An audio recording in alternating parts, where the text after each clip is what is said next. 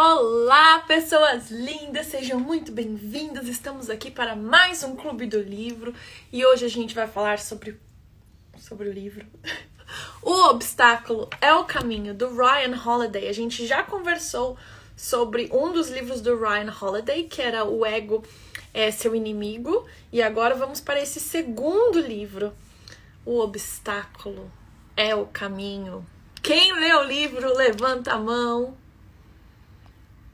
E estamos esperando a Fê entrar, claro, né? Estou aqui de filtro novo, gente. Estou muito feliz com o meu filtro.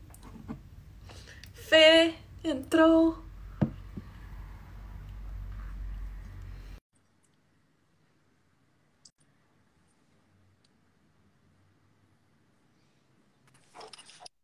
Bom, Bom dia! dia!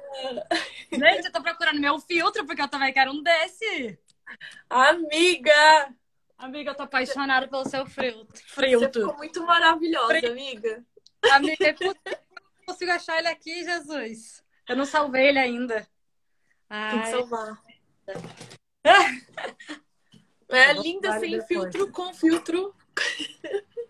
meu amor, você, você arrasou nesse filtro aí. Não queremos mais viver sem ele. Amiga, hoje eu não me dei, não dei muita sorte no meu café. Fiz quê? mate de manhã, passei mal. Aí eu fui, fa- aí eu fui fazer outro café, fiz na mesma xícara e tava com gosto de matcha. Aí eu joguei fora agora. Ai, porque Eu o mate lavei. é forte, né? Ele é de chá verde, não é? É. Aí agora eu lavei a xícara. Tá com, tá com Amiga, gosto de depois que sabão. você toma o café do caramelo, não vai, amor. Não vai. Ele é Não uma vai. perdição. Ele é o melhor de todos. É, ah, Nossa, a gente tá sem. combinando hoje, né? Amiga, a gente sempre tá combinando. Eu acho que cada dia que tá passa a gente fica mais parecida. É verdade. Ai, gente. Amiga, vamos lá para mais um Clube do Livro. Então, mais um do Ryan Holiday. Mais um do Ryan Holiday. Olha O que, que você achou do livro, amiga? Amiga, olha, eu vou confessar. No começo, eu tava ficando cansada de ler, porque, como. Imagina, gente, a gente tá desde janeiro lendo um livro por semana, e muitos nesse mesmo assunto, né? Então, as, as informações, elas vão se complementando. Mas ele, ele é muito interessante, ele é muito legal. Ele, inclusive, ele traz um gás super poderoso para quando a gente começa. Ai, tá tão desafiador. Ai, tá tão complicado. Ai, meu Deus, mas quando eu vou chegar lá onde eu quero? Então, apesar de parecer repetitiva, porque, gente, eu e a Ana a gente tá numa frequência muito assim, eu gostei muito. Eu adorei os exemplos, eu gostei da forma como ele trouxe. A gente já tinha lido o Ego, é o seu, o, o Ego seu inimigo, né? É, dele. E tinha sido muito bom. Então, é muito interessante. Eu gosto dele. Eu gosto da forma como Eu ele traz gosto essa- dele. Como, o que, que você achou? Amiga, eu gostei muito, mas eu tenho que confessar que eu tenho um pouco de uma bias, né? Eu tô um pouco. é, como eu falo em português, tipo, eu já sabia que eu ia gostar. Porque eu sabia que eu sei que o Ryan Holiday, ele é, gosta muito da filosofia estoica. Porque ela é nerd, gente. Ela é nerd.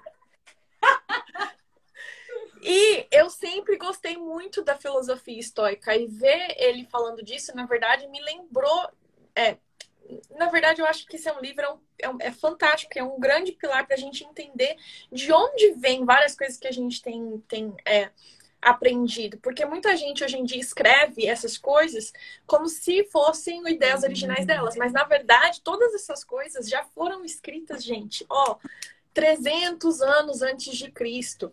É, e a gente tem filósofos estoicos, né? Que também, por exemplo, Marcos Aurelius, ah, Marco Aurélio em português, é, ele estava tava sendo imperador, era 170 anos depois de Cristo. Então, é umas coisas muito antigas. E antes da gente começar, amiga, se você me permitir, na verdade, eu queria falar, compartilhar o que, que é o estoicismo. Porque Por eu acho favor, que fica amiga. Muito mais claro. Eu até escrevi algumas notas aqui, anotações, para deixar mais claro para as pessoas o que, que é o estoicismo. Amiga, O estoicismo- eu acho que essa é a parte mais legal. Trazer essa visão, principalmente você que já estudou tanto isso. é rico a gente compartilhar do livro, mas principalmente o maior propósito do Clube do Livro é compartilhar percepção já baseado no que você já tem, no que você já sabe. E eu acho Sim. que você tem muita coisa para contribuir nisso. Eu tinha muitas coisas que eu li e falava, gente, imagina a percepção da Ana sobre isso. Imagina ela, além dela, nerd desse jeito, que estudou tudo Não. isso muito mais a fundo. Eu quero te ouvir. Eu, fala só você. Eu adoro filosofia, adoro filosofia. Inclusive, vou convencer a Fê de trazer um livro de filosofia para o nosso clube eu, do livro. Mas olha só, o Clube do Livro, o Clube do Livro, ah, o estoicismo começou com um cara chamado Zino of Cyprus, o Zino do Chipre. O Chipre é uma ilha grega, é, muito rica hoje em dia, por sinal.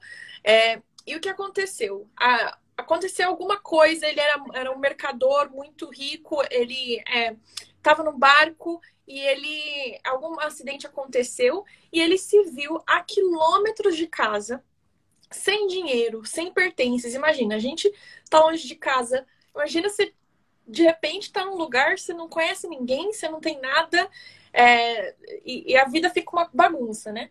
E aí o que acontece? Ele consegue depois se recuperar, volta para Atenas e ele começa a é, ensinar as pessoas no mercado. Naquela época que acontecia, você tinha academia é, de Platão, você tinha academia de Aristóteles, mas ele começou a ensinar a céu aberto. E ele começou a ensinar num lugar que chamava Estoi, Estoapolique, alguma coisa assim. Por isso que ficou o nome estoicismo. Então, ele fez essas filosofias mais populares. E aí, o que, que acontece? O que, que o estoicismo prega? Ele prega é, virtude, tolerância e autocontrole. E os estoicos, eles pensam que tudo tem tem estar tá relacionado. Eu me empolgo, mó nerd aqui. Amiga, tudo está relacionado Há uma coisa que se chama logos. O que, que é o logos? Logos, pensa que o logos é como se fosse o efeito borboleta. Tudo tem uma causa e efeito. Então, a gente está fazendo esse clube do livro aqui, tem uma causa e efeito. Só que, enquanto a gente entende isso, a gente também entende que o que acontece com a gente, a gente não tem controle, mas a gente sempre pode ter controle sobre como a gente vai reagir, o que a gente vai fazer. Então, isso se torna, na verdade, um pilar para muita filosofia, para muita coisa que a gente vê hoje em dia. Por isso que o estoicismo é uma coisa que é histórica, antiga, mas que também é tão moderna e tão atual. e os estoicos também. Uau. E os estoicos também, eles têm quatro que eles chamam de virtudes cardeais. Então, quais são essas virtudes cardeais? A primeira delas é a sabedoria.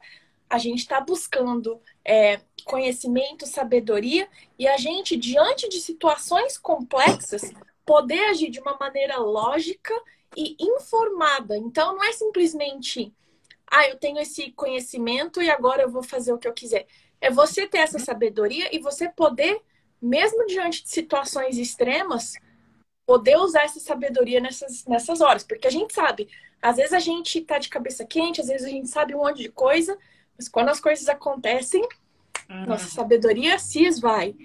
A outra coisa é o que eles chamam de temperance, que é o autocontrole. Então, como é que a gente consegue trazer moderação para nossa vida? Como é que a gente consegue trazer disciplina para nossa vida? A terceira coisa, o terceiro ponto cardinal do estoicismo é a justiça. Então, como é que a gente consegue tratar as pessoas com justiça, mesmo quando elas estão erradas, mesmo quando algo não está certo. Então, é o estoicismo é uma filosofia que mudou muito a humanidade. Por quê? Porque ele, é, eles eram justos. Enquanto tinham escravos, é, os estoicos estavam ali falando: olha, isso não é legal. Ele é tão humano quanto eu. Então, não é uma filosofia egoísta que só olha para si mesmo. É, e o quarto ponto é um ponto muito bonito: é a coragem. É a coragem da gente viver, inclusive, o é, eu acho que é o Epictetus que fala que até para a gente viver nosso dia a dia, a gente precisa de coragem. Então, é a coragem para a gente enfrentar os desafios cotidianos com clareza e integridade.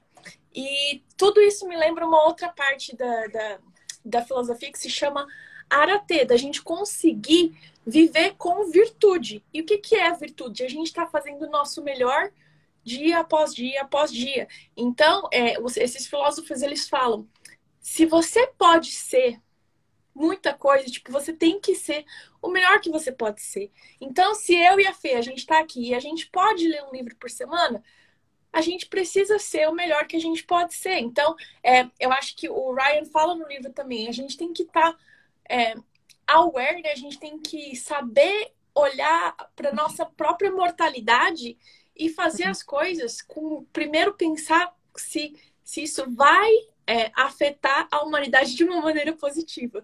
Se sim, a gente passa para o próximo passo, o próximo ponto. Então, é uma coisa que que não é passiva e que não é centrada só no eu, só no, no ego. Sim, exato. É uma coisa transforma a sociedade, o mundo em um lugar melhor. Se todas as pessoas conseguissem seguir esses princípios, é tão engraçado, né? Porque você falando, amiga, se a gente volta para a base, para a origem, que é viver sob esses valores e princípios, a gente sabe lidar com, com todas as situações, problemas, desafios, obstáculos né? Exatamente. Mas exatamente explica, porque ah, eu quero, eu quero, uma, eu quero segredo. Ah, eu quero o passo a passo de tal coisa. Se a gente partisse desses princípios, já nos ajudaria a lidar com todas as situações que acontecem, porque uma coisa é, não adianta a gente fugir do obstáculo, porque afinal de contas ele é o caminho.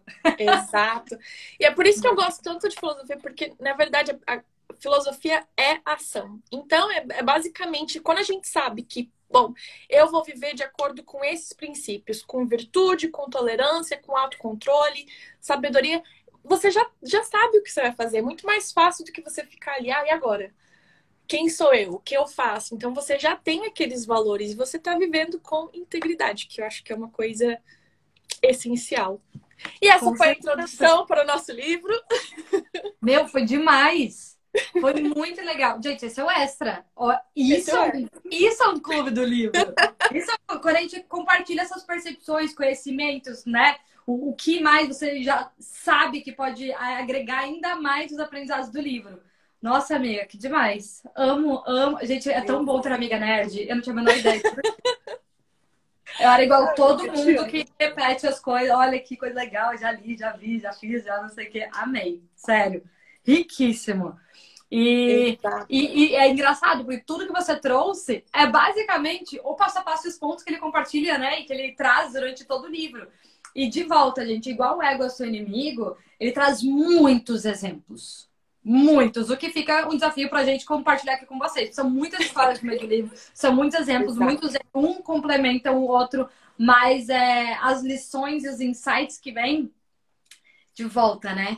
É, uma coisa que tá ficando demais para mim, amiga, é que no fim das contas coisas são simples e práticas. A gente que complica demais as situações, né? A gente que cria aquele monstro gigantesco ao invés de simplificar. Vamos lá, afinal de contas, o que pode ser feito o que não pode ser feito? Do que pode ser feito? Qual é o melhor que você pode fazer? Né? Sem passar por cima dos outros, sem. Enfim. É... Bom, mas vamos lá. Exatamente. Não, isso faz muito sentido. Às vezes a gente está procurando tanto uma coisa externa também, né, para as uhum. respostas e, e, no final das contas, a gente olhar para os nossos próprios princípios, como a gente quer, quer viver, sabe? É, é muito mais simples. Não exatamente. é fácil, mas é simples. É, é que tá a é, diferença. exatamente. Não é fácil. Não é fácil. É... E a grande questão é que a gente vai ter obstáculos a nossa vida inteira. Porque sem os obstáculos não existe a nossa vida. Exato. Essa é a grande questão. E, gente, e, é o que a gente está fugindo. A gente está fugindo o tempo inteiro do que, na verdade, é o caminho da nossa vida. É o que vai trazer as histórias, é o que vai trazer o nosso conhecimento, é o que vai trazer as nossas experiências, é o que vai construir nosso caráter, é o que vai construir a nossa força, né? É, os nossos talentos vão se aperfeiçoar. Tudo baseado nos obstáculos, que é o que nós estamos o tempo inteiro tentando fugir. Né? A gente fala com uma pessoa, ah, é porque eu tô passando isso, tô passando por aquilo. E quando a gente para pensar, uau, mas é justamente que eu preciso, eu preciso desse obstáculo, que ele é o caminho do meu destino, né? Ele, enfim, olha, começamos a filosofar, mas a grande verdade é que é isso. Então, quando a gente vem para praticidade, né? Amiga, só para mim, eu não consigo ver nenhum comentário, nem quantas pessoas tem na live, então só se ah, tiver alguma coisa aí, você, você manda aí. Mando. A Wendy tá acabou de falar: criança não quer problema, adulto ama problemas porque os edifica. Os obstáculos servem para crescermos e amadurecermos, disse Ponte Mari. É, mas é exatamente isso. É, infelizmente ou felizmente, é, são nos períodos de crise que a gente mais cresce. Inclusive, aqui, bem no começo do, do livro, já na introdução, ele fala sobre empresas. E ele fala assim: olha, empresas ruins, elas são destruídas na crise. Empresas boas, elas sobrevivem na crise. E grandes empresas, elas se melhoram com as crises. Então, se você pensar na sua própria vida, tenho certeza que você vai pensar em algum momento onde você esteve em crise, onde você estava perdido, onde tudo parecia que, que nunca ia melhorar, e foi nesses momentos que você conseguiu, na verdade, ir além, que você amadureceu, que você é, cresceu de uma maneira exponencial. E isso acontece sempre. Então, a gente tem que sim observar os nossos obstáculos como uma bênção. É tipo uhum. ficar feliz. Ele fala isso no livro, inclusive. Que legal que isso está acontecendo. O que, que eu vou aprender agora? O que, que vai acontecer? Então, foi muito interessante, amiga, porque com tudo a ver com o livro, tudo a ver. Ontem eu ainda ouvi um podcast com o fundador da Netflix. Né? Ele, inclusive, já saiu até da direção. Hoje ele só acompanha e ele mentora as pessoas que estão no Netflix. Mas foi maravilhoso ouvir ele, porque todos os princípios aqui era exatamente o que ele falava. A primeira coisa que ele falou é que é, o, o, Ryan, gente, ele inclusive traz vários exemplos de empreendedores, mas inclusive histórias de guerra e tudo mais. Mas ele falou: um, um dos grandes problemas dos empreendedores e de startups é porque eles se apaixonam pelo seu produto e pelo seu serviço, ao invés de se apaixonar pelo problema. Quando você se apaixona pelo problema, você está aberto a inovar constantemente. O problema, porque o problema ele vai permanecer. O obstáculo, ele vai continuar. E quando você foca no obstáculo e as possibilidades de solução, você tá livre, você vira criativo, você cresce, você supera os desafios. Enquanto que, ai, eu, a única forma de eu passar é essa, a única solução é essa. O meu produto, serviço é esse. Se a gente fica apaixonado por isso, a gente tá fadado ao fracasso. Porque muitas vezes a nossa ideia, ela foi só uma das mini soluções para aquele problema. Talvez você se apaixonou pelo problema, você trouxe essa ideia, mas ao invés de continuar focando na solução do problema, você continua naquela ideia. É, e por isso que muitos empresários e empreendedores acabam falindo. E aí ele até trouxe uma situação é, que eu achei incrível, que teve um período da Netflix que eles estavam passando por muito desafio. A empresa começou a crescer, mas eles não tinham mais caixa, né? E, e foi numa época que a Netflix completou 500 mil inscritos na época. Para eles era tipo a coisa mais surreal do universo da Terra. Só que quando a empresa cresce. Muitas vezes você não tem caixa para suportar, né? Caixa, dinheiro e empresa para suportar todo esse crescimento. E aí eles decidiram ir para Blockbuster e tentar vender a Netflix para Blockbuster ou tentar fazer uma sociedade, uma fusão, enfim. E eles fizeram todo o pitch para Blockbuster e tudo mais. E a Blockbuster deu risada da cara deles porque eles tentaram vender por 50 milhões na época. Hoje, a Netflix vale mais de 200 bilhões. Uau. E naquela época, a Blockbuster, que tinha acho que 200, 300, mil lojas, não lembro quantas, hoje tem uma, né? E está em falência. E a Netflix, 200, mais de 200 bilhões, né? É a valuation da empresa. Se não me engano, a última vez que. Ontem eu até fui olhar depois que ele falou isso, estava 260 e tantos bilhões, gente.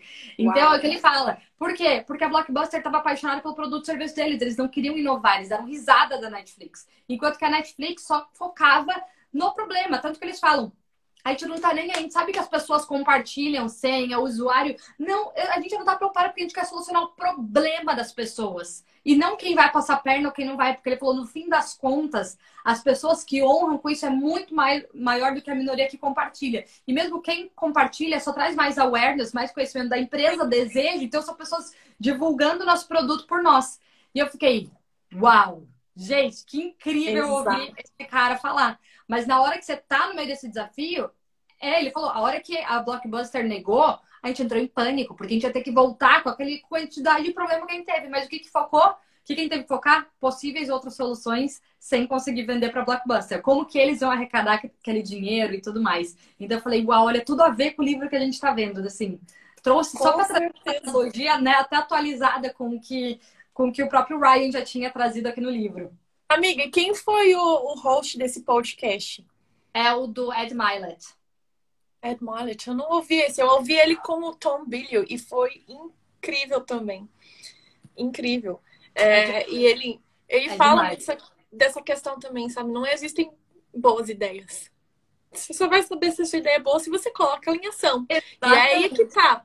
A gente entrar em ação, ter coragem de, de tomar o próximo passo. E eu acho que isso tem a ver com o livro também, porque o Ryan Holiday ele divide esse livro em três partes. A primeira parte é a percepção, como a gente está vendo o que está acontecendo, o problema, é, a, as vitórias, todo, a percepção. O segundo é sobre a gente ter a disciplina da ação, que é exatamente uhum. isso. Não adianta você ter ideias que são maravilhosas. Você não vai saber se as ideias são maravilhosas até elas entrarem em ação. Exatamente. E a terceira coisa que ele coloca, na verdade, eu nem sei como que é a tradução. A vontade. A vontade? A vontade. É, o, o will. E, e as coisas também que a gente não pode controlar. Porque é, o will no, no, eu não li em português, eu li em inglês, né? Mas a gente pode chegar lá. Essa, essa é a terceira parte do livro. Então, é, começamos com, com essa primeira parte, né? Que é a percepção. E, e ele fala, né? Às vezes a gente vai ver as coisas, é, que é uma coisa que o Tony Robbins fala, que na verdade não é de Tony Robbins, é mais uma vez a filosofia estoica, que às vezes a gente vai observar as coisas melhores do que elas estão, piores do que elas estão, mas o que a gente tem que realmente prestar atenção é qual é a verdade. O que, que é uhum. verdade naquilo que está acontecendo? Porque quando a gente está magoado, ou quando a gente está ansioso, quando a gente está sentindo, quando a gente coloca sentimento nos negócios, geralmente tende para um lado ou para o outro. Como é que a gente pode ver as coisas exatamente como elas são? Qual é a verdade em tudo que tem acontecido? E, gente, quando a gente tira a nossa emoção e é mais prático para ir direto, a gente consegue enxergar a verdade nua e crua, né? Mas a gente cria histórias, a gente tem essa, essa mania de florescer todas as coisas. Por isso que é tão importante a gente geralmente ter uma outra pessoa observando de fora para nos trazer essa percepção. E aí ele trouxe até aqui, é, eu nem me lembro aqui qual é a parte, talvez seja um pouquinho é, é, mais para frente, que era até a nossa forma de, de olhar, né? É, de quando a gente olha as coisas. A percepção é como a gente percebe aquela situação. E o outro era o objeto, não lembro. É, que a, o, as coisas como elas são de fato. Uhum. E, nossa, eu quero só ver como é que vai ser. Tem muita coisa aqui nesse livro. A gente vai ter que. Vamos ter que ir passando. Eu, eu, já vou pular aqui então. Ele fala assim: quando a gente tá, tá é, encarando um desafio que parece muito mais grandioso do que a gente pode é, lidar, o que, que a gente precisa fazer? A gente precisa ser objetivo, a gente precisa conseguir controlar as nossas emoções e, e tipo, fique calmo. a gente precisa escolher, a gente precisa escolher ver o, o lado bom dessa situação. Uhum. Então, uhum. poder de escolha.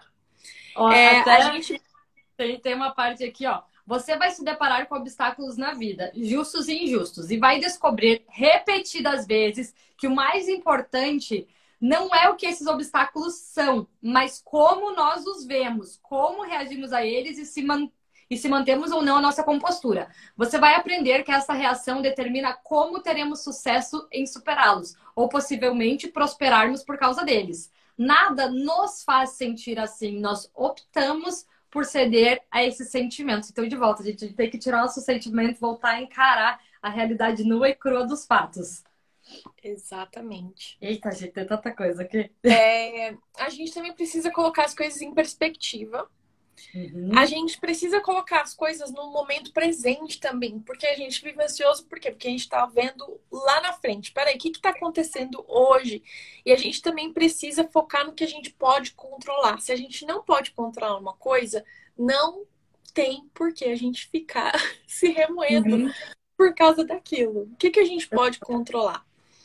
É... é e até finaliza essa parte aqui, ó. Quando estivermos é, diante de um obstáculo aparentemente insuperável, devemos tentar ser objetivos, controlar as emoções e manter a estabilidade, optar por ver o que é bom numa situação, acalmar os nervos, ignorar o que perturba ou limita os outros, colocar as coisas em perspectiva, retomar, retornar ao momento presente, concentrar-se no que pode ser controlado. Exatamente o que a Ana acabou de falar. É assim que você vê é assim que você vê a oportunidade num obstáculo. É um processo que resulta da autodisciplina e do que, gente? Da lógica. Tô de volta. Olha como a nossa emoção ela é sabotadora da verdade dos fatos. E muitas vezes a gente está deixando a nossa vida muito mais difícil por deixar a emoção tomar conta de todos esses fatos e não conseguir tomar atitudes práticas de solução. Exatamente. Exatamente. E aí o que, que acontece no livro? Ele, é, ele traz muitos exemplos de pessoas famosas na história que hum. lidaram com isso, sabe? É, então são inúmeros exemplos mesmo, são várias histórias e, e seria difícil a gente falar de todas essas histórias.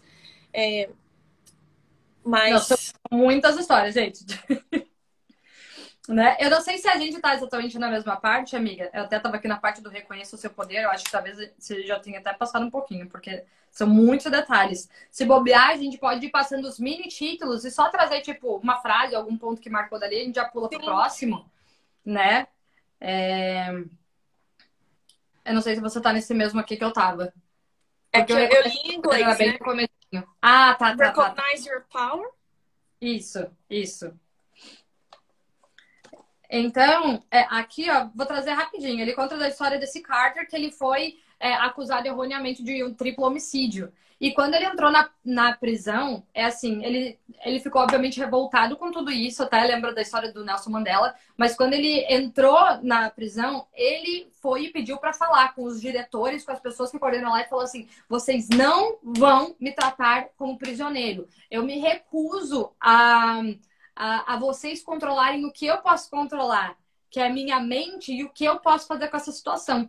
E ele passou todos os anos ali da prisão estudando para provar, né, toda a sua inocência. Só que isso, gente, foi foram 19 anos até ele conseguir derrubar esse veredito dele. E quando ele saiu da prisão, ele nunca mais quis olhar para trás. Ele não quis processar, ele não quis fazer nada. Ele só quis sair e viver a vida que ele teve que abrir mão durante esses 19 anos. Só que olha o nível de frieza e de praticidade que a gente tem que, que trazer para escolher viver a nossa vida dessa forma. Né? Não quer dizer que você você não reconhece que tenha sido injustiçado, que você concorda, não quer dizer nada disso. Mas quer dizer, peraí, agora com a vida que eu tenho, o que eu vou escolher? Eu vou escolher passar o restante da minha vida lutando e tentando provar todas essas pessoas, né? Julgar essas pessoas, fazer elas pagarem por isso? Ou eu vou viver agora de verdade a minha vida com toda a plenitude como eu gostaria? Então. Isso é muito forte. E é uma coisa que se a gente forte. tivesse nesse, nesses, é, nesses sapatos, como se diz em inglês, nesse Sim. lugar, é, o que, que a gente faria? A gente provavelmente, não sei, ia falar, não, vou processar o governo, como assim? Eu fiquei 19 anos na prisão e o ressentimento. E não, e, e precisa de muita sabedoria para você gente. conseguir olhar para frente. Com certeza. E aqui no livro, no, bem no finalzinho, ele fala uma. Não no finalzinho, mas não, ele fala uma frase do Shakespeare, né? Que nada é bom ou ruim, mas a gente pensar faz com que isso seja. Eu tô butchering o português porque eu, eu li em inglês, então eu tô traduzindo simultaneamente, mas. Tá, a gente é muito chique isso. É Não, chique. nada, nada é bom ou ruim até a gente pensar que é. Perfeito. Até a gente decidir que é. Exatamente. Exatamente. E aí, próximo, acalme os seus nervos, né? Deixa eu ver aqui o que, que eu marquei nessa parte aqui, ó. Quando miramos alto, a pressão e o estresse pegam carona. Coisas vão acontecer para nos, para nos apanhar de surpresa, nos ameaçar e saltar e assustar. Há sempre o risco de não darmos conta. Nestas situações, talento não é a característica mais, mais perseguida. Graça e atitude são. Então, de volta, gente, ser prático, agir, né? É, porque esses dois atributos precedem a oportunidade de utilizar qualquer outra habilidade. Devemos possuir o quê? O que a Aninha falou lá no começo, que faz parte do, do, do, do dos estoicos? Isso. Essa coragem tranquila em meio ao tumulto e a serenidade de espírito que são o que vão fazer a gente lidar com esses problemas. Então, olha que incrível, você está falando, tudo que você falou no começo é exatamente né, o que vai trazendo aqui. A coragem e a serenidade né? Não necessariamente vai ser o seu talento que vai te ajudar a lidar com os seus desafios, né? Não em todos. E a calma é uma questão de aceitação. A gente tem que aceitar e escolher lidar com as situações de uma forma calma. É... E aí que dá continuidade na próxima parte, que é controle suas emoções. Essa parte é muito interessante, porque ele já começa falando que as pessoas que entram em pânico, elas fazem cometem erros. E ele uhum. aqui conta a história do cara da, da NASA. Como que era o nome do moço, meu Deus?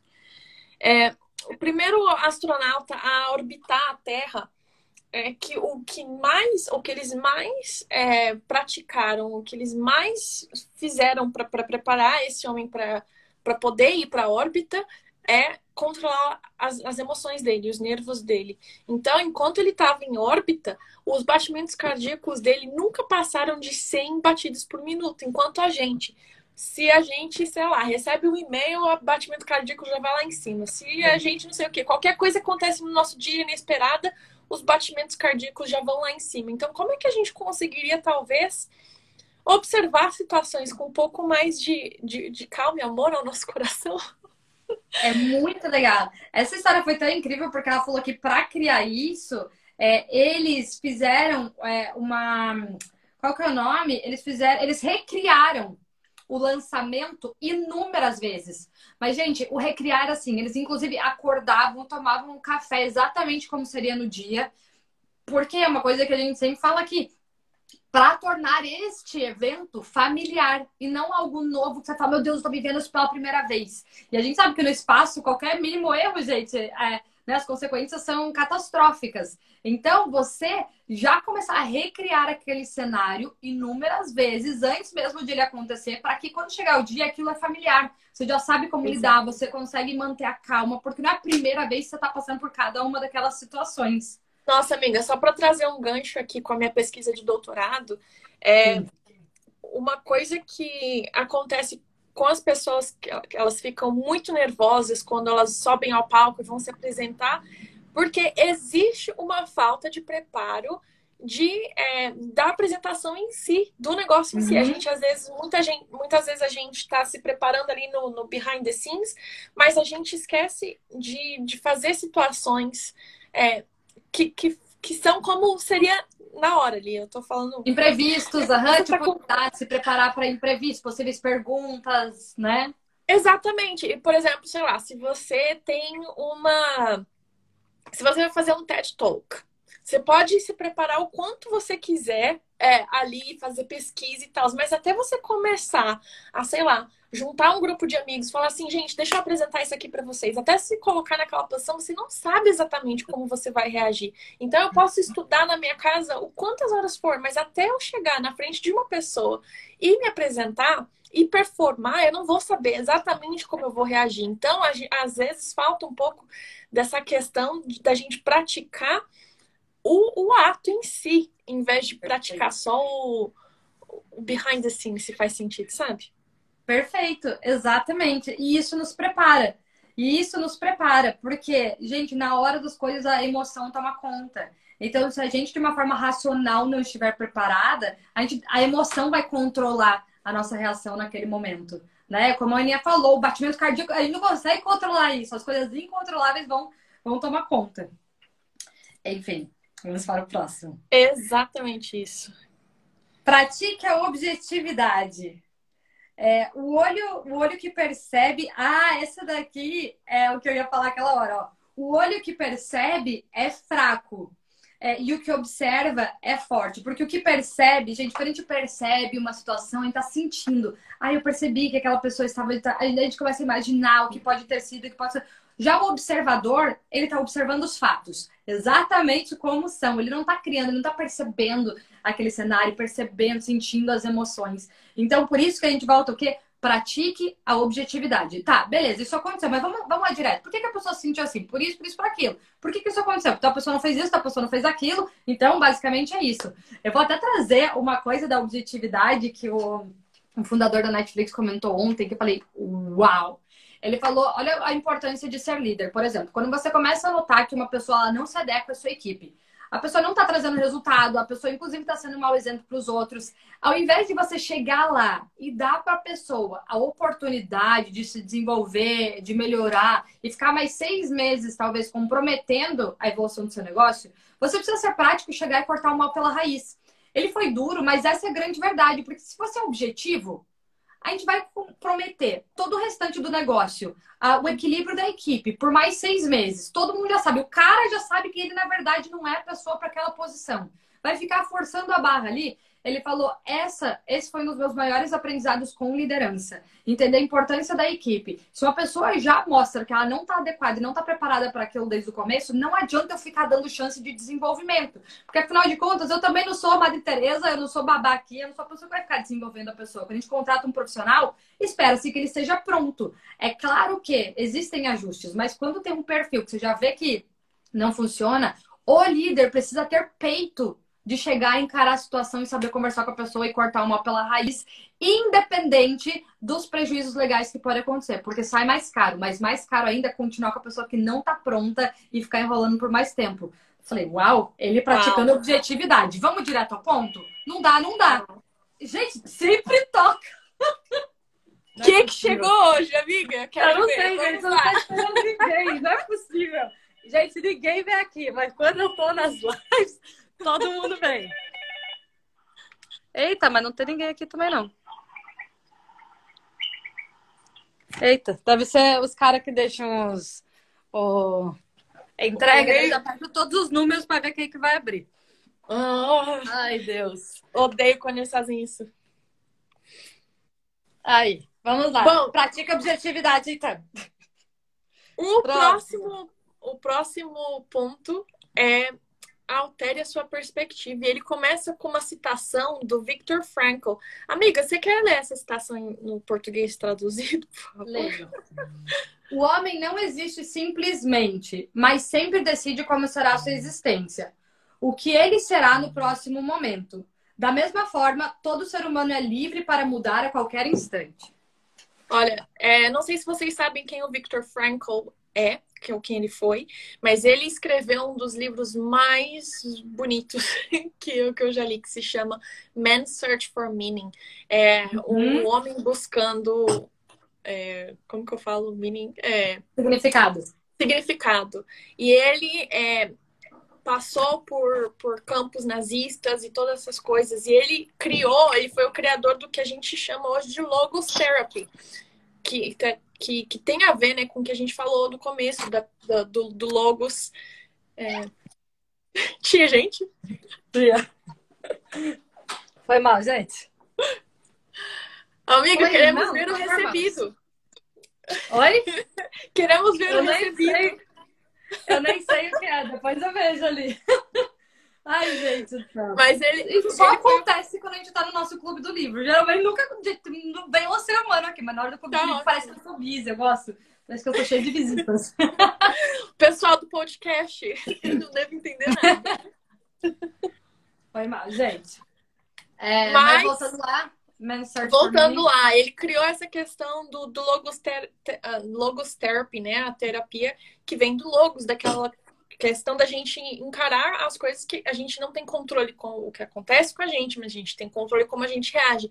E imagina ele, gente, ele perdeu a família toda é, em campo de concentração e ainda assim ele conseguiu encontrar significado na vida dele por mudar essa perspectiva. Então, eu acho que é, ele já é, já é só essa primeira citação no começo do, desse, dessa parte muito forte, porque como é que a gente consegue ver as coisas de uma maneira diferente, mesmo quando tudo parece uma bosta.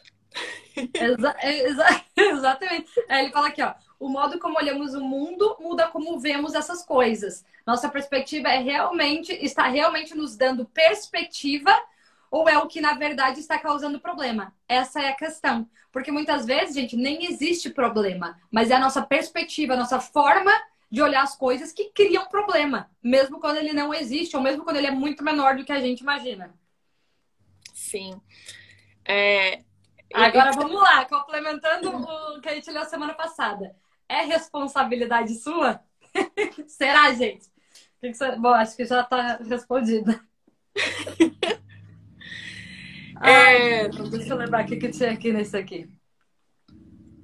Mas acho que basicamente, gente, é isso. Ah, eu vou ler aqui. Ele traz é, em um momento, gente, basicamente, praticamente tudo pode ser responsabilidade nossa, a gente pode assumir a responsabilidade de lidar. E aí ele só traz aqui uma, uma a prece da serenidade, né? É, que é o seguinte: Deus, conceda-me serenidade para aceitar as coisas que não posso mudar, coragem para mudar as coisas que posso e sabedoria para saber a diferença. Ou seja, a gente assume a responsabilidade de tudo que compete a nós. E aí a gente precisa ter essa serenidade de lidar, inclusive, com o que a gente não pode mudar. Perdão.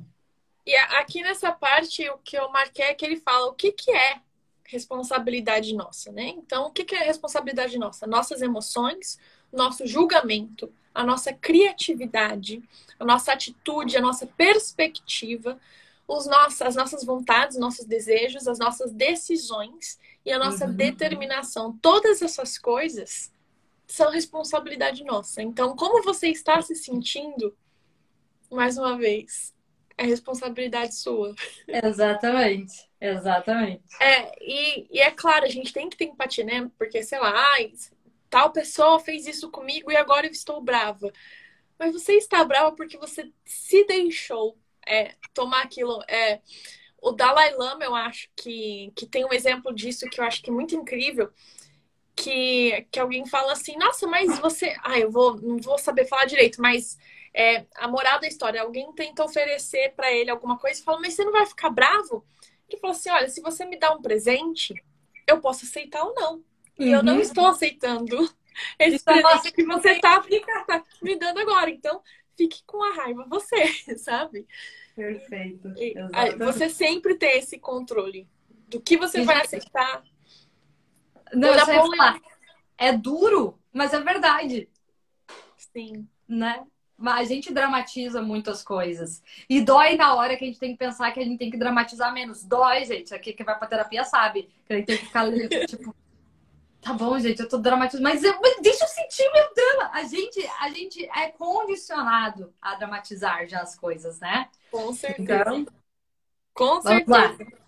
Nossa senhora, eu... a gente tá na parte 1, falta 15 minutos. Vamos lá. Viva no momento presente. Verdade, amiga. Viva, Viva no, momento, momento presente. presente. Basicamente, ele fala que inúmeras das maiores empresas que, que, a gente, que existem hoje, elas surgiram em momentos de guerra, de recessão, de crises. Então, a gente tem que entender o momento presente e ver o que de fato que eu posso fazer ao invés de entrar em pânico generalizado junto com as outras pessoas. E ele até fala aqui que, inclusive, é, uma. É, Ó, uma das coisas que ele fala aqui é que. É... Meu Deus do céu. Calma aí que me deu um branco exatamente nesse segundo. Ah, lembrei, lembrei, lembrei, lembrei. Porque ele conta aqui do, do Rockefeller, né?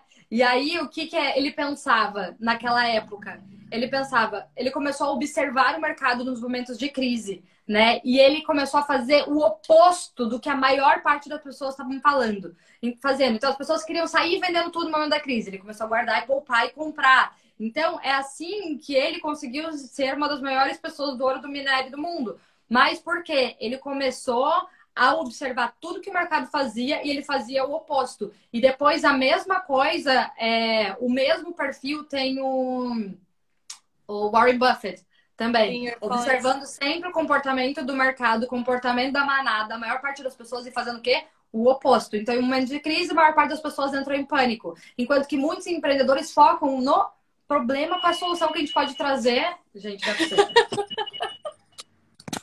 Sério. Vai, amiga. É isso aí. Tá tudo certo. Bom, a próxima parte. Ah, é o problema, a solução. A próxima parte é fala pense diferente. E aqui fala do exemplo. Tchau. Fala do. Tchau. It open? That's okay. Esse aqui fala do exemplo clássico que a gente já conhece, que é o exemplo do Steve Jobs, né? Que é, foi completamente inovador e ele não era nada é, convencional, né? Nada convencional. É, e ele estava sempre aberto é, a novas questões, e aqui também fala que quando a Apple, não sei nem se é aqui que, que eles falam isso, mas quando eles lançaram o primeiro iPhone, o Steve Jobs ele deu várias, é, vários desafios para quem estava fazendo o, o, manufacturing do, do iPhone. E, por exemplo, o iPhone ele foi lançado sem ele estar tá perfeito. Então, ele foi lançado, eles queriam ter a função do copia e cola, ainda não tinha, mas eles uhum. lançaram e, é, e ele falava assim: olha, vocês, quanto tempo vocês precisam para fazer isso aqui? Duas semanas? Legal, se você pode fazer em duas, você pode fazer em uma. Então, é, tá, tá disposto a pensar diferente. Exatamente. Essa parte. A próxima parte fala sobre a gente encontrar oportunidades é, acho que a gente vai ter até que passar só os títulos. É, passando um pouco. Depois a gente tem. É, já é mais um meio que self-explanatory, né? Já, já se auto-explica. Sim. É, a gente tá, tem que estar tá preparado para agir. Para agir. E a, a, gente vai falar sobre isso na segunda parte. É, que fala sobre a disciplina da ação. Uhum. Vamos lá, vamos lá. Passando ó, todo vou, vou até ler uma parte aqui, ó. Nós esquecemos, na, nós esquecemos. Na vida, não importa o que acontece com você ou de onde você veio. O que importa é o que você faz com o que lhe acontece e com o que lhe foi dado. A única maneira de fazer algo espetacular é usando tudo isso em seu proveito. As pessoas transformam merda em açúcar o tempo inteiro merdas muito piores do que qualquer coisa que você esteja lidando. Estou falando de deficiências físicas, discriminação é, racial, batalhas contra exércitos avassaladoramente superiores. Mas essas pessoas não desistiram. Elas não sentiram pena de si mesmas, não se iludiram com as fantasias sobre soluções simples. Elas se concentraram na única coisa que importava: aplicar-se com gosto e criatividade. Cada obstáculo que superamos nos torna mais fortes para o próximo. Exato. E é que eles falam, ele fala também que ninguém está vindo salvar você. Você é responsável por você conseguir é, superar esse obstáculo. Ele fala: quando você tiver um obstáculo, você tem que encarar esse obstáculo como? Com energia, com persistência, com coerência, com processo deliberado, com resiliência, com pragmatismo, com uma visão estratégica com criatividade, né? Ele fala também em seve, eu não sei como ele traduziu no português, e com um, um olho para oportunidades. E para você também conseguir uhum. é, mudar aquele momento, né? Tipo, você transformar aquela coisa que talvez você perceba como ruim para uma coisa boa. E aí ele uhum. fala pra gente começar. Começar, entrar em ação. É a, a, a disciplina e a coragem da ação, né? Porque muitas vezes a gente fica paralisado é, com, com aquele sentimento. E, Perfeito. e aí essa primeira parte aqui, ele fala do get moving. É, e aí ele dá um exemplo. Isso. Qual que era o exemplo aqui? Aqui é o da ah, é aquela a moça que voa, a moça que voa. A moça Aqui que queria ser a primeira mulher a, ser pilota, pilota, pilota, pilota. É, e aí é, é ela, né? Acho que é. Ela, dela. sim, sim. E aí, inclusive, conta até quando ofereceram para ela a primeira vez, mas foi somente porque o risco era tão grande, tão grande, entende? Que eles colocaram ela, foi até meio que como um ato de preconceito, assim, usando ela como cobaia. Mas ela falou sim, ela não tava nem aí porque eles acharam, porque ela tava tão focada no que ela queria, que ela entendia, inclusive, dos riscos, né, que envolviam aquele grande sonho dela. E depois ela ficou tão incrível que ela se tornou a maior, a melhor, enfim, ela fez história através de tudo isso, mas é porque ela racionalizou as coisas que ela precisava fazer, ao invés de ficar, oh meu Deus, mas eles estão sendo preconceituosos, isso, isso, aquilo, enfim. E ela fez história justamente por essa atitude prática e por entrar em ação, né? Se mexer independente da circunstância. Exatamente. Bom, a gente vai ter que passar um pouco agora porque a gente tem 10 minutos e tem um terço do livro tem dois terços do livro. É, mas aí depois os próximos capítulos ele fala sobre é, o Cheetos, eu não sei em português, mas praticar persistência, é, sobre iterate. Como que ele traduziu iterate? Repita. Repita. Repita. Bom. Seja, gente, consistência, viu? Tem que continuar repetindo, não basta fazer uma vez só. Repetir a gente conseguir é, seguir o processo, acompanhar o processo. Uhum. Ó, apenas duas palavras são responsáveis por seu sucesso sem precedentes. O processo é... e aqui é o processo e calma aí, cadê a outra? Calma aí. Tô no... O processo, ah, é aqui ó, que ele fala. E o agir agora mesmo. Então, você precisa focar no processo, porque é sempre o processo que nos dá o caminho. Então, de volta, voltando para o título do livro, a gente quer fugir do processo, mas é o processo que direciona, inclusive, o nosso destino. Então, siga o processo e não o prêmio. O tempo inteiro ele fala: parem de focar tanto no prêmio, foquem no processo. Pare de focar. Ó, não pense no final, pense em sobreviver. E trate, quando você começa a entender isso, você começa a assumir o controle sobre o processo e conseguir, inclusive, torná-lo relaxante. Porque aí que a gente volta, a vida também ela é agora. Quando a gente para de focar tanto lá no prize, prêmio, a gente volta para agora, faz tudo que é possível fazer agora e consegue, inclusive, viver mais o momento ao invés de viver esperando o que vai acontecer quando você alcançar tudo aquilo que almeja. Exatamente. É uma coisa até que eu falo bastante lá no, no curso, no Chaves do Progresso. É foco no, no processo, não no produto. Porque uma vez que a gente só tá focando lá no, na mina de ouro no final das contas, no final das contas, a gente não consegue aproveitar o que a gente está vivendo agora. E às vezes, muitas vezes, na verdade, quando a gente chega lá, a alegria, ela passa num segundo. E aí você não consegue nem uhum. aproveitar quando você chega lá, e aí você já quer aquela próxima uhum. coisa e vive num, numa, numa bola de neve de infelicidade, né? Porque Exatamente. você não está aproveitando os momentos da vida. Aí o próximo, faça o seu trabalho e faça certo. Não faça mais ou menos, faça certo. Exatamente. E aqui é, é a questão da honra também, né? De como a gente está se apresentando, de como a gente faz o nosso trabalho. É, e, e, tem esse link já com a próxima parte, que é o que é certo é, é o que funciona. E eu vou até voltar aqui. Aqui ele deixa claro, inclusive, que não importa o que você está fazendo. Se você estiver fazendo smoothie, se você estiver limpando casa, se você estiver. Não importa o, o tipo de trabalho que você está fazendo, não importa o tipo de atividade. Tudo que você fizer, faça o melhor e faça o que é certo. Não queira enrolar as coisas, não queira trazer desculpas porque isso não é o que eu quero da minha vida. Ai, porque eu mereço mais. O que fizer, faça sempre o melhor, faça sempre o certo. Isso me lembra de uma das minhas frases favoritas, que é The way you do anything is the way you do everything. A maneira como você faz uma coisa é a maneira como você faz todas as coisas. Então não seja relaxado com algumas coisas e seja muito bom em outras. Como você consegue fazer desde arrumar a sua cama até, sei lá, se apresentar ou fazer qualquer coisa, sabe? Fazer da maneira certa. Perfeito. O que é, é. certo é o que funciona. Então, de volta, né, gente? Não adianta a gente ficar tentando buscar tantos atalhos, tantos escapes. O que é certo é o certo. E é o certo. E aquele, aqui o que eu marquei, ele fala assim: a gente fala tanto para nós mesmos que a gente vai começar quando as condições estiverem certas, ou quando a gente é, tiver certeza de que a gente pode é, confiar nisso ou que aquilo vai funcionar.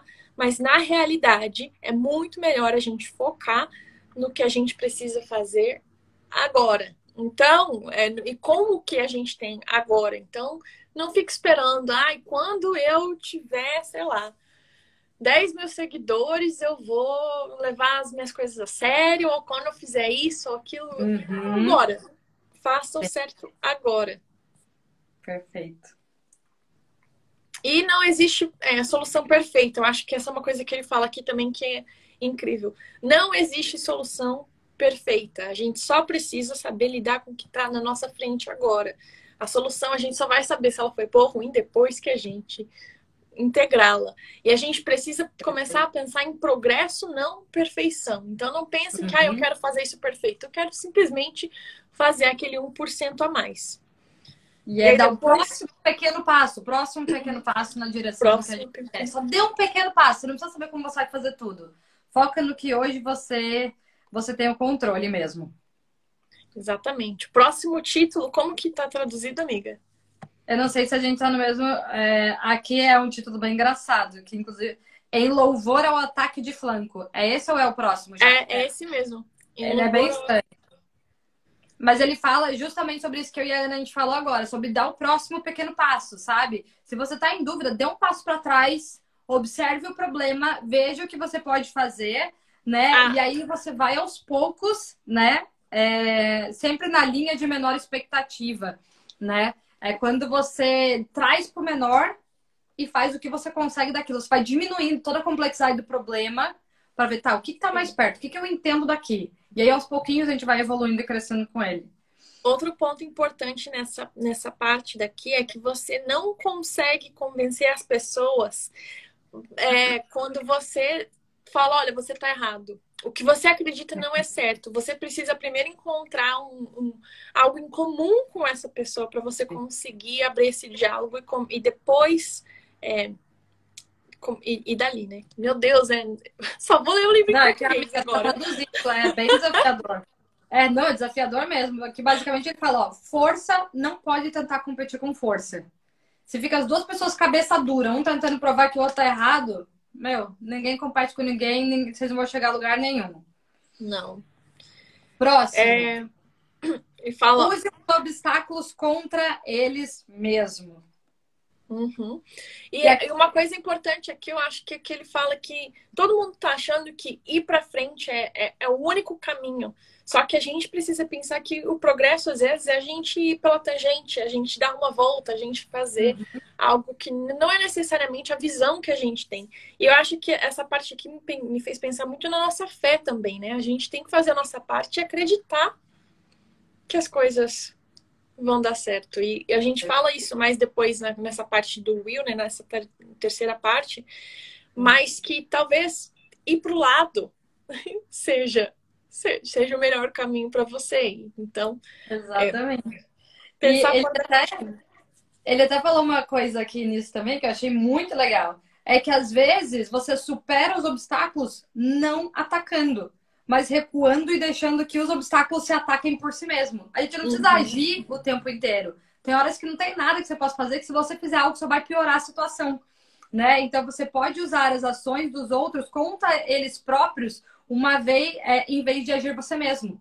Você pode deixar que as próprias pessoas vão, se resolvam, se matem, enfim, você fica quietinho ali. Às vezes você não precisa atuar em tudo também.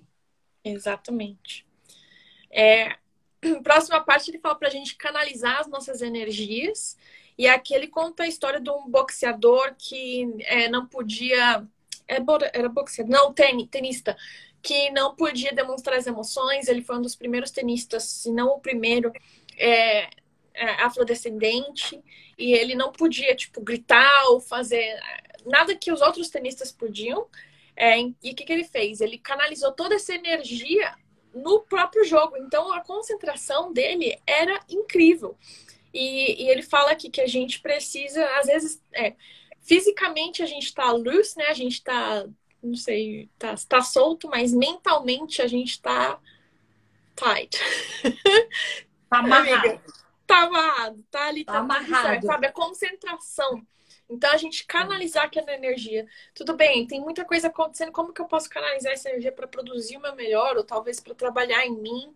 Ou, sei lá, eu quero perder peso, eu quero comer melhor, eu quero fazer isso, quero fazer aquilo. Canaliza toda essa energia que talvez seja positiva ou negativa para aquilo que você está fazendo. Perfeito. Exatamente. Porque, assim, vão acontecer coisas que a gente não espera, né? Até ele fala que aproveite a ofensiva. Vão ter momentos que você não contava. Por exemplo, quebrei a perna, né? É, passei por um acidente, tá uma crise, acontece não sei o quê. Com esta situação, qual é o melhor que você pode fazer? Se você não pode sair da cama, qual é o benefício que você pode fazer? Talvez estudar, fazer um novo curso, aprender novas coisas, começar um novo blog, começar a fazer, enfim, fazer alguma coisa que, apesar do desafio que você esteja passando, existem outras coisas que você pode compensar né? É, ao invés de cair na vítima, não estou fazendo porque estou passando por isso, então não posso fazer mais nada. E ele fala que não, nunca deixa uma boa crise passar despercebida. Usa essa crise para uma coisa boa. boa. Excelente. E aí depois para que nada disso funcione. Uhum. Pode ser que uhum. nada do que você planejou vai funcionar também, tá?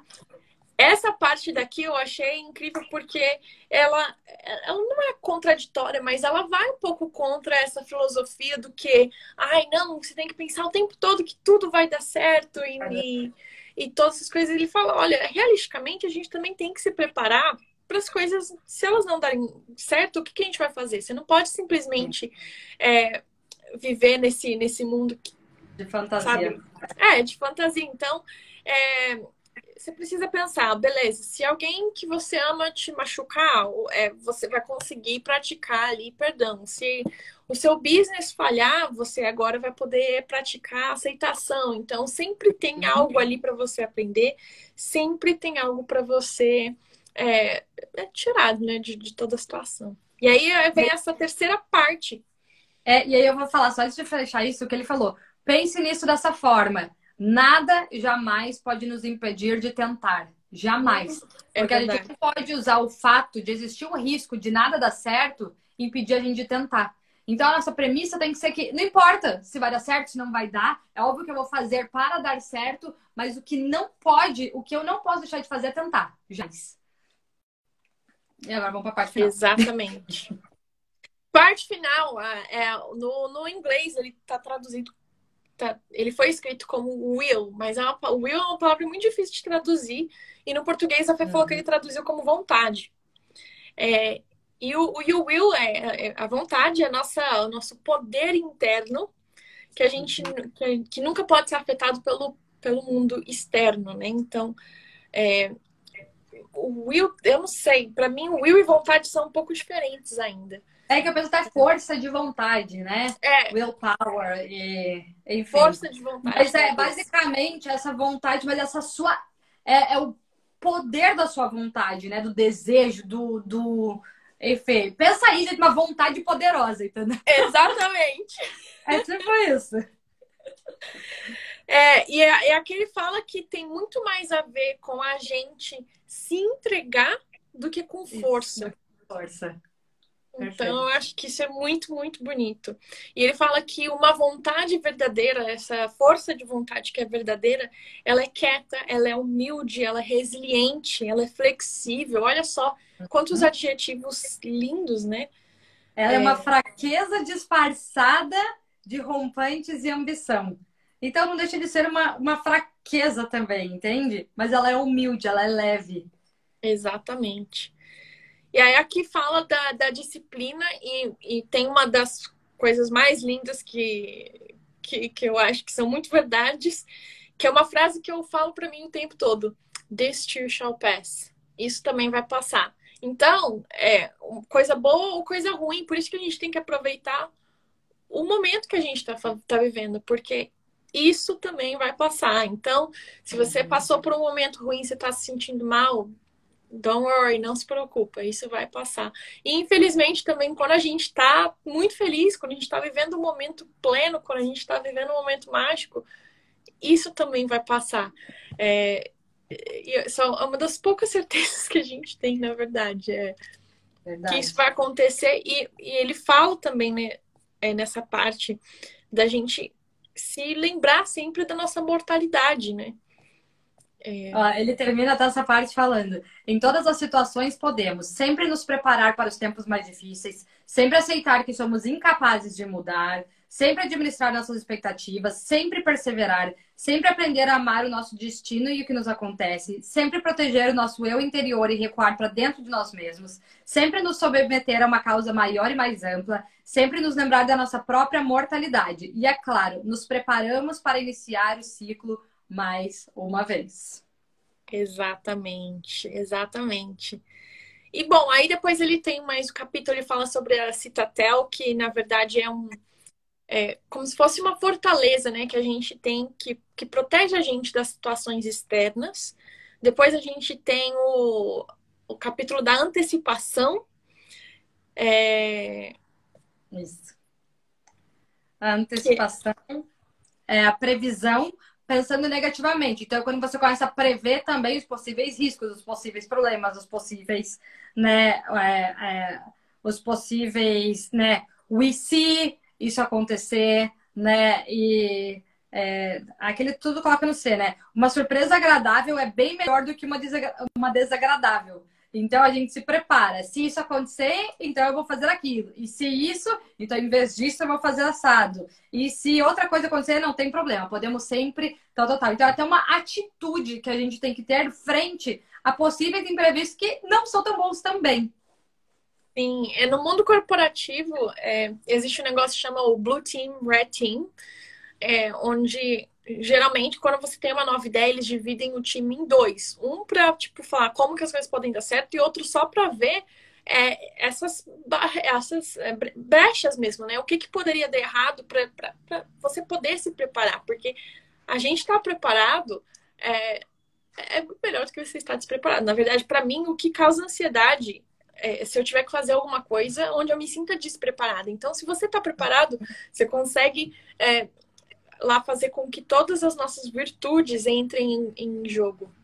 Gente, é muito difícil ler em inglês e falar em português. Nossa, Mas ele fala, ele fala assim, olha, se prepare para o fracasso, mas esteja pronto para o sucesso. Então, isso é muito sábio.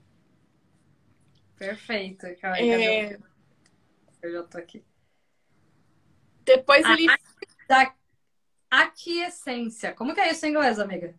Acquiescence. Aqu... Não. Acquiescence. É, aqui ele basicamente é muito fala inteligente que... Isso. É... Aí aqui. Que... Ele fala que muitas vezes a gente não vai sentir dessa maneira, mas quando a gente tem constraints, quando a gente tem coisas que. É... Ai, como que eu falo constraints? Quando a gente tem coisas negativas, quando a gente tem barreiras, isso na verdade é uma coisa boa. A gente não, não vai parecer que é assim, mas é uma coisa boa porque é isso que vai fazer a gente querer ir além também. Isso vai nos dar combustível. Às vezes a gente vai pensar, poxa, eu não vou desistir agora. Quando alguém faz um challenge pra gente, fala assim, você não pode, muitas vezes você faz o quê? Você fala, não, eu posso. Aí eu, I'm gonna show you. tipo, vou te provar. E isso Exatamente. é uma coisa boa. Não parece, mas é. E aí é que ele tá falando uma questão até de Deus, assim, né? Sempre tem alguém alguma coisa que poderia mudar os nossos planos. E essa pessoa não somos nós. nós né? Então, eu até comento aqui do ditado. Como diz o ditado, o homem põe e Deus dispõe. Então, você faz tudo que dá ao teu alcance, mas tem hora que tem que contar com o impossível, tem que ter fé, tem que... Entende? A gente faz o que é possível e muitas vezes a gente vai contar com milagres, né? É... Exatamente. E aí pode ser o destino, a lei de Murphy, enfim, né? Daí cada um ele até comenta, tem outras coisas que a gente pode usar aqui também. Ame Exatamente. tudo o que acontecer. Pois é, gente, vão acontecer coisas boas, vão acontecer coisas ruins. A gente tem que acreditar que o que acontecer era o que precisava acontecer. Tem uma frase é, que até o Andy sempre fala, que é o que é seu vai chegar até você. Né? E muitas vezes, gente, tem coisas que chegam até nós que a gente não consegue entender na hora, que não parece bom. Né? Mas tem coisas que a gente precisa, os obstáculos, a gente precisa desses obstáculos porque eles são o nosso caminho. Então a gente tem que, inclusive, aprender a amar encarar com outros olhos os próprios desafios, né, acontecimentos que muitas vezes na hora em que acontecem não parecem tão bons, né, mas faz parte da nossa vida. Então tem que ter essa escolha, ou odiar, resistir, lutar e tal, tal, tal, ou aprender a amar e encarar de uma forma mais leve e prática. Exatamente. É... O que mais? Eu coloquei aqui que é o ato da gente tornar o que a gente precisa fazer em algo que a gente, tipo, a gente, we get to do. A gente pode fazer. Também não sei como ele traduziu isso, mas é um sentimento muito valioso. É, você não, uhum. não deve fazer nada, mas você tem a oportunidade de fazer essas coisas. Perfeito. Excelente. É, e ele fala que a gente tem que ter leveza, né? E, é, alegria em todas as coisas, especialmente nas coisas ruins. Uhum. E, e aí ele fala: se tudo isso é uma escolha, por que é que a gente vai escolher se sentir mal, sabe? Se a gente pode olhar as coisas com outros olhos, por que, que a gente geralmente escolhe o negativo? Como é que a gente pode é, passar a observar as coisas e escolher olhar o lado bom de tudo? Sabe, e até eu escrevi aqui, ah, pode falar. assim, tudo coopera para o bem daqueles que amam a Deus. é a confiança, né? A fé também. Então, tudo Para mim, uma pessoa que exerce demais isso é a Ivy. A Gente, nossa amiga Ive, ela pode passar por vários desafios, ela pode não sei o quê. Ela sempre encara as coisas de, ué, não, não deu, não deu horas. Não, vou fazer aqui o que, que tá ao meu alcance. Se não der, eu vou ficar sofrendo, gente. O que que. Sim. Ela é tão prática. Eu vejo ela demais essa virtude nela. Muitas vezes a gente tá, tipo, sofrendo, não sei o que. Ela, ela é tão, plá, tão prática, tão serena frente às coisas, Sim. sabe? Ela dramatiza muito menos os cenários negativos, por exemplo. E ela, eu vejo que ela é mais feliz por isso. Com certeza. Com ela certeza. é bem mais feliz. Bom, depois a gente fala, ele fala de perseverança, depois a gente fala sobre é, algo maior, maior do que você mesmo. E eu acho que volta um pouquinho aquele no que eu estava falando no começo. A gente está nessa junto. Então, o que eu estou fazendo hoje tem algum impacto positivo na vida das pessoas? Se eu posso fazer isso e se não vai resolver um problema para mim, e se eu puder fazer isso para resolver um problema de uma outra pessoa. E se não for por mim, será que pode ser pela minha família? Será que pode ser por outras pessoas? Será que pode ser talvez para uma geração futura? É, então é muito mais é, selfless, né? Tipo, altruísta. Sim. E a gente tem que pensar também que a gente é parte de algo maior, né? Então, se a gente puder ajudar o nosso nosso fellow human, né, o nosso irmão humano ali, a, a não só sobreviver, mas também, sabe, ser o melhor que ele pode ser. É, o, o Tribes, a gente pode contribuir, a gente precisa e a gente pode ser forte pela gente, mas principalmente pelo próximo. Perfeito. Aí o próximo é medite sobre a mortalidade e aqui eu vou falar uma coisa que eu imagino que todo mundo aqui já passou, que ele fala aqui, ó. É, é um clichê perguntar o que eu mudaria em minha vida se o médico me dissesse que tenho câncer. Depois da resposta, inevitavelmente nos confortaríamos com a mesma insidiosa mentira. Bem, graças a Deus que não tenho câncer. Então a gente até pensa, ah, o que aconteceria se essa fosse a última semana de vida? O que aconteceria se você soubesse que é, o mundo vai acabar, que amanhã a pessoa que você ama não vai existir? Né? Daí a gente pensa, ah, seria isso, aquilo, aquilo outro. Depois fala, ai, mas eu não tenho câncer. Ah, mas isso não vai acontecer, então eu não preciso fazer nada. E aí de volta, o que, que acontece? A gente não é autorresponsável, né? Pelas coisas, né? A gente tá sempre achando que nada vai acontecer com a gente, né? E tira total controle das coisas que a gente pode fazer, inclusive com um incerto. Mas são coisas que todo mundo sabe que vai morrer. Todo mundo sabe que as pessoas que a gente ama vai morrer a qualquer momento. Todos nós sabemos de todas essas coisas, mas são verdades que a gente não quer encarar, prefere não ver também e usa também, inclusive, como desculpa para não agir no agora. E é engraçado porque ele fala: todo mundo tem o mesmo diagnóstico a pessoa que está diagnosticada com câncer e a pessoa que não está. É claro, né, gente? É, você está entendendo o contexto aqui, mas todo mundo vai morrer. E aí. Vai morrer, gente. Todo mundo vai é morrer. Fato. é fato. Prepare-se para começar de novo. Bom, a gente vai ter que passar meio rápido aqui, mas, gente. Eu acho que esse é o último já. Oh. Ah, é, perfeito. Prepare-se para começar de novo. E olha que coisa, né? A nossa vida não tá terminada. Né? Tem muitas pessoas que falam, por exemplo, aqui eu vou falar por mim, ah, eu vou ter que recomeçar do zero. Nunca é do zero. Porque nós não somos já a mesma pessoa que começou lá atrás. Por mais que a gente tenha que recomeçar, você já vai recomeçar com uma postura diferente, com conhecimentos diferentes, com uma sabedoria diferente. Não é à toa que, por exemplo, bilionários perdem todo o seu dinheiro, depois passa um ano, o cara voltou e tem uma fortuna de volta né? Ele tem todo aquele patrimônio novamente, porque ele não teve que começar do zero, ele não teve que reaprender tudo que ele já sabia. Ele já sabe o caminho das pedras, né? Então a gente não precisa reinventar a roda, mas sim, a gente precisa se preparar para recomeçar. E tem muitas vezes que a gente passa por momentos de recomeço, e aqui volta para próprios ensinamentos do Ryan, que é o ego né? O ego toma conta na hora que a gente tem que recomeçar em momentos de desafio na nossa vida, muitas vezes mudar de carreira, mudar de profissão, começar a vida de volta num país diferente, né? Muitas vezes aceitar um novo trabalho em que o salário é menor, mas você acredita que aquilo tem mais a ver com o seu propósito. Então, nesses momentos do recomeçar, primeiro a gente tem que estar preparado para recomeçar, porque isso vai acontecer inúmeras vezes na nossa vida. É, e aprender a cuidar do nosso ego, porque o nosso ego é o maior impeditivo para que a gente tenha recomeços muito mais triunfantes e muito mais leves também. Exatamente. É, eu tenho um exemplo muito prático. Quando eu vim para a Austrália, já tinha, gente, eu já tinha mestrado, eu já tinha estudado com vários professores incríveis ao redor do mundo, tocado em vários países, vários, vários palcos. E quando eu cheguei aqui, eu sabia que eu ia ter que colocar o meu ego de lado. E eu comecei a tocar na rua, gente. Não foi tipo assim, cheguei, me deem o maior palco que vocês podem encontrar e estou aqui. Não. Começar ali, humildezinha, é, com ego de lado, e, e foi assim que eu fui nessa escalada. Se eu não tivesse feito isso, talvez eu estivesse esperando a oportunidade perfeita e ela não, não tivesse chegado até agora. Então, é, isso é, faz muito sentido. E ele fala né, que a, a, a, vida, a natureza, é feita de ciclos, ela nunca para. Então, é, e quanto mais preparado a gente está, talvez maiores sejam os nossos obstáculos, mas a gente tá mais forte, que a, gente, que a Fê falou, a gente nunca tá recomeçando do zero, a gente já tem uma bagagem é, de vida que é, é, única e que vai informar essa, essa próxima etapa, né, que a gente está vivendo.